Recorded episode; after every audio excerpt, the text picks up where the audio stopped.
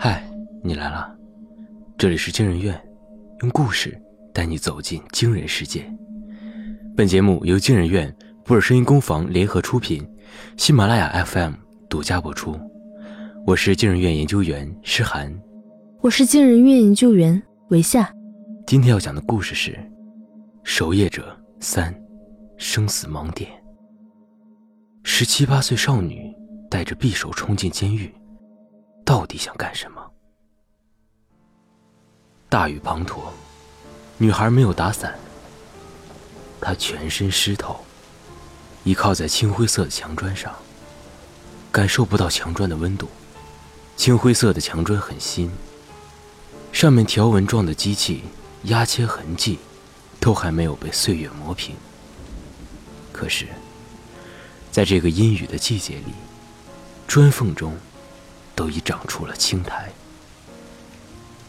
女孩不知道在想着什么，她让整个后背紧紧的依靠着墙砖，仰着头，任由豆大的雨点肆意撞击着她稚嫩且清秀的脸庞。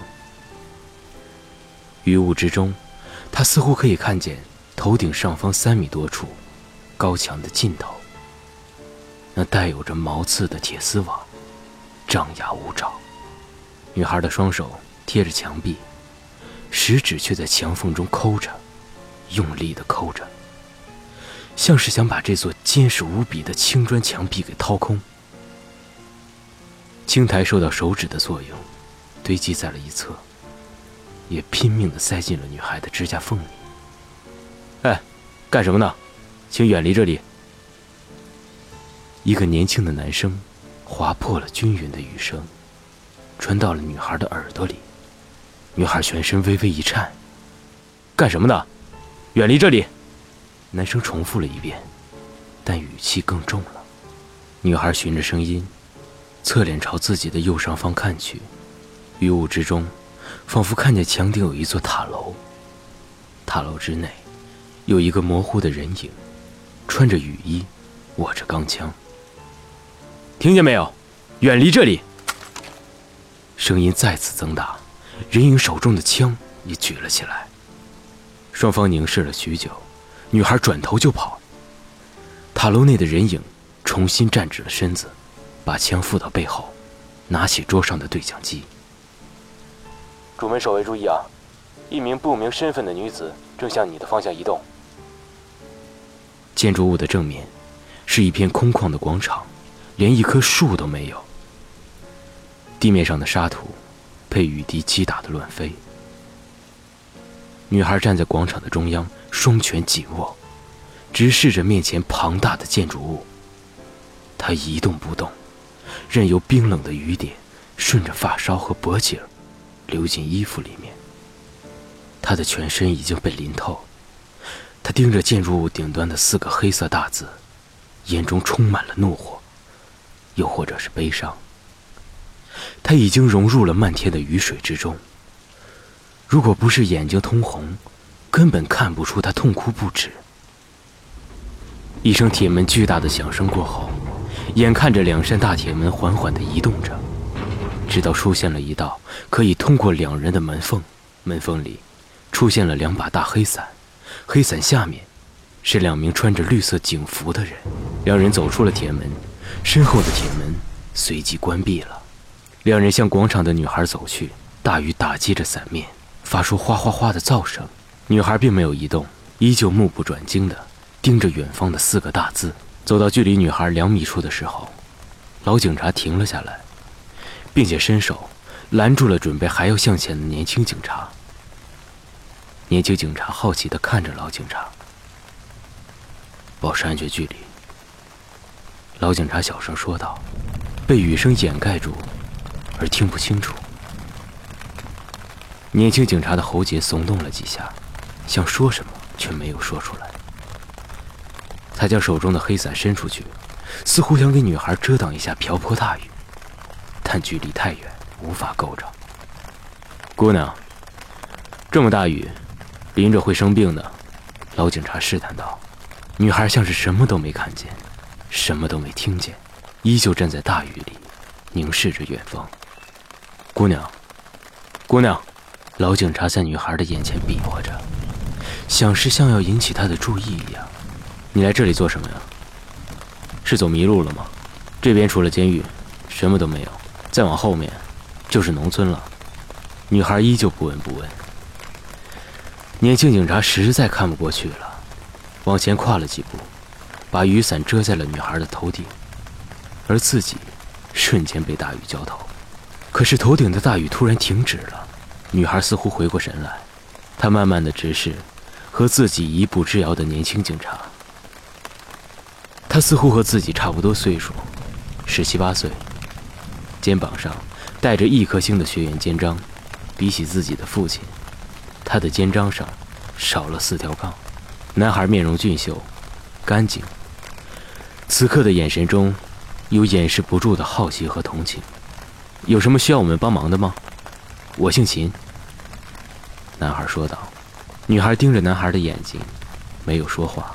虽然大雨已经被雨伞隔离，但是女孩的眼眶依旧不停的有水滴往下落。即使隔着自己帽檐上滴下来的雨滴，男孩也看得清清楚楚。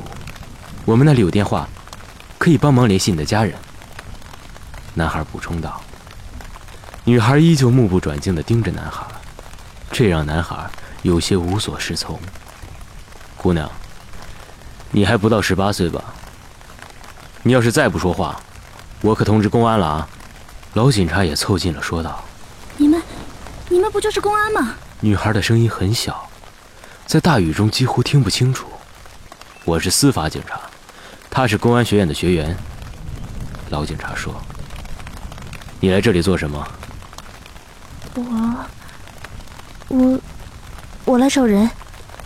女孩低下了头，下意识的按了按腰间。找人啊？那你早说呀！淋着雨算什么事儿啊？年轻警察把手中的黑伞递到女孩的手边，女孩没有接。男孩干脆把伞塞到了女孩的手上，然后一溜烟的躲到了老警察的伞下。你找谁呀？老警察口气中的警惕似乎减少了。杜社。女孩依旧用文字一般的声音答道：“杜社，我们这儿没这个人呢。”年轻警察说：“老警察挥了挥手，说：‘你有手续吗？探监是需要手续的。’哦，杜社是犯人呐。”年轻警察恍然大悟：“我是他家属，我就想见见他，说一句话就走。”女孩又下意识地摸了摸腰间，家属？我可是听说他一个家属也没有啊！老警察的眼神上，重新涌上了警惕。再说了，不管是不是家属，都是要走程序办手续的。可是，我就是想看他一眼，一眼也不行吗？女孩的声音变大了，语气中尽是哀求。这是法律程序，可不是儿戏。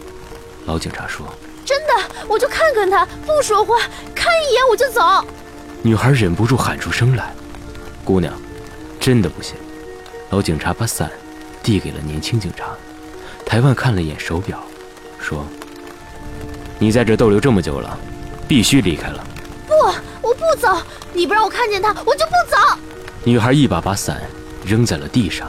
“我们可是为你好啊，你不走也见不到啊。”年轻警察捡起雨伞，递回给女孩，可是女孩没有接。于是，他只有和女孩一起站在雨伞下。那我就只有通知辖区派出所。带你离开了。老警察转身就走。哎哎，等等，师傅，可以商量一下吗？年轻警察想去追老警察，但是又担心女孩继续淋雨，一时不知道如何是好。好，那我不见了。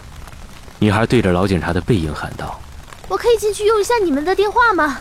啊，这个可以，可以。年轻警察在女孩身边说道。老警察停下了脚步，但并没有回应。我自己没法回去，我打电话让我家人来接我，可以吗？女孩对着背影喊：“总不能让我一个人回去吧？我不认识路，而且还在下雨。不是都说人民警察为人民吗？”老警察停顿了一下，说：“带他去主控室打电话。”好嘞。年轻警察高兴地应道，带着女孩跟在老警察身后，边走边问：“哎，你多大了？叫什么名字啊？”“我是公安学院大二的，现在啊在这见习。你应该也刚上大学吧？在哪所学校呢？”“我没上大学。”女孩直接回答了后面的问题。“高中生啊？啊，那你爸爸妈妈呢？”年轻警察追问道。女孩没有再理睬年轻警察，在他撑的伞下快步行走，直到走进了再次轰轰作响的大铁门之内。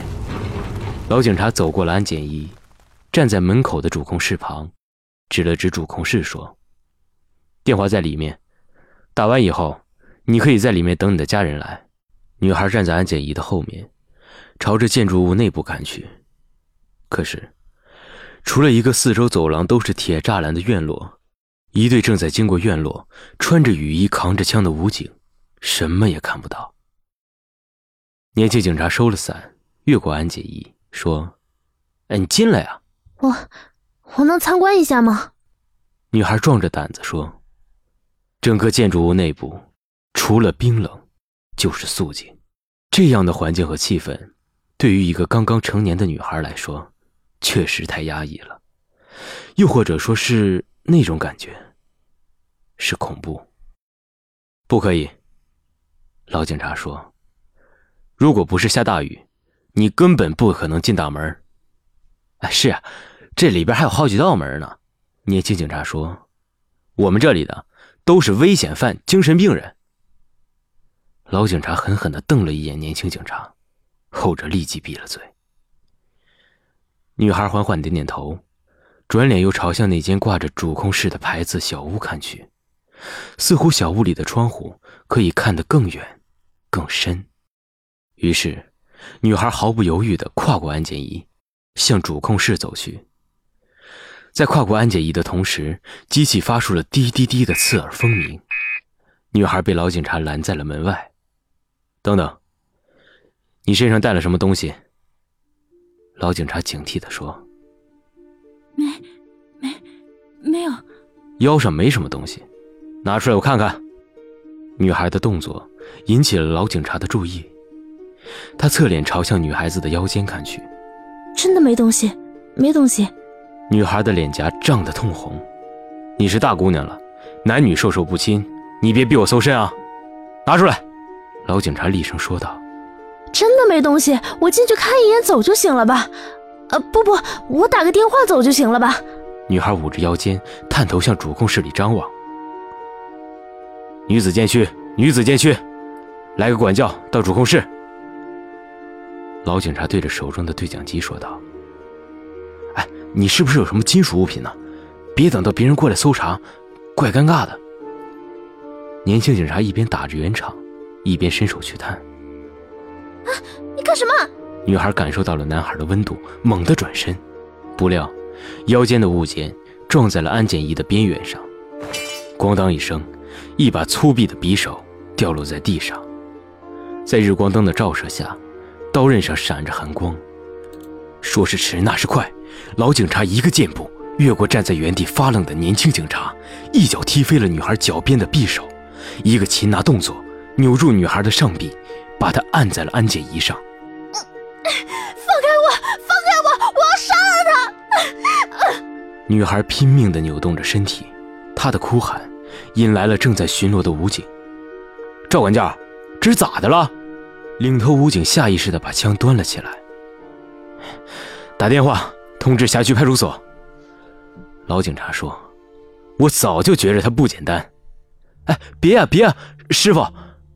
年轻警察此时已经从诧异中回过神来，赶紧上来按住要打电话的武警，说。你看他都还未成年，肯定是一时冲动。您这一送派出所，说不定他就要劳教了。哎，您给他一次改过自新的机会，说不定他的人生就不一样了。老警察低头思索着，武警拿着电话机等待指令。女孩已经停止了挣扎，喘着粗气，等待老警察宣判她的命运。好，小姑娘，我放了你。但是希望以后你能走正道，法律不是儿戏，要尊重法律，敬畏法律，不要因为自己的一时之气、心血来潮就任性，一失足成千古恨呐！这里边关着的人都不是生下来就是坏人，而是一步一步下坠深渊的。老警察慢慢的松开了女孩的臂膀，匕首没收，这是管制刀具。法律，法律是什么？法律只会保护恶人。女孩被松了绑，开始跳脚哭骂起来。法律连警察都不会保护，只会保护坏人，让我们怎么去相信法律？姑娘，你这样说就不对了啊！年轻警察松了口气，挺了挺胸膛说：“法律是治国安民的良药，是悬在犯罪分子头上的利刃。我们这些人就是维护法律尊严的。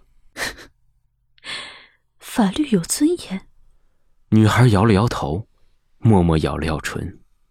转身朝大铁门走去，又是一阵轰响，门口的武警打开了铁门。女孩沉默不语地走向了铁门，向雨中走去。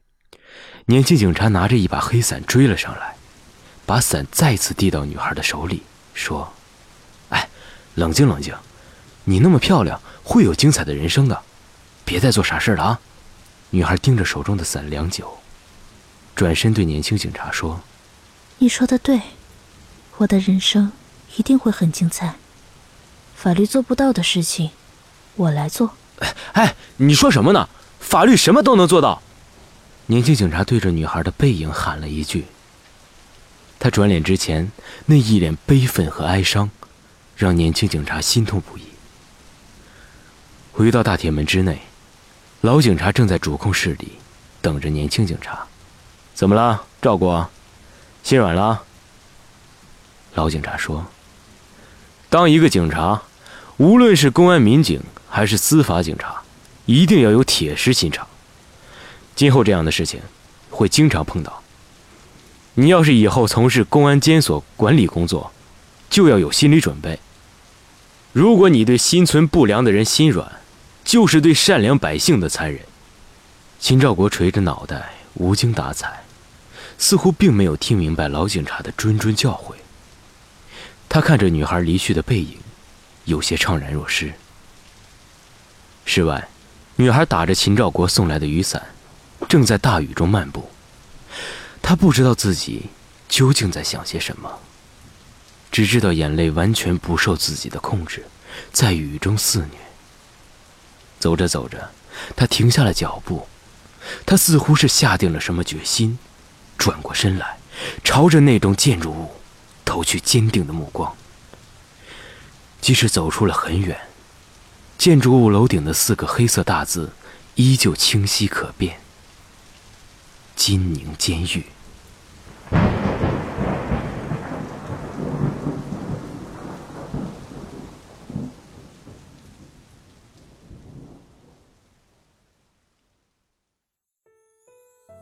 各位金人院的听众朋友们，大家好，我是法医秦明，很高兴能写我的新书《守夜者三：生死盲点》，在这里与大家见面。记得我走进法医学系大门的时候，法医这个专业呢还是个大大的冷门。参加了法医学实践后呢，我更加体会到了这个职业的魅力所在。现场勘查前的期待，勘查和尸检时的思考，案件侦破后的成就感。无一不对我产生强烈的吸引力。毕业之后，我被分配到了省公安厅工作，接触疑难命案的机会比较多，挑战性也更强。我把这些经历过的真实案件加以润色，融合到了一起，就成了我的第一本小说《失语者》。而这些真实专业的细节，除了在《法医秦明》系列中呈现，我也将它们加入了新写的系列《守夜者》之中。和法医秦明系列相比呢，守夜者系列呈现的故事更为复杂，也更为烧脑。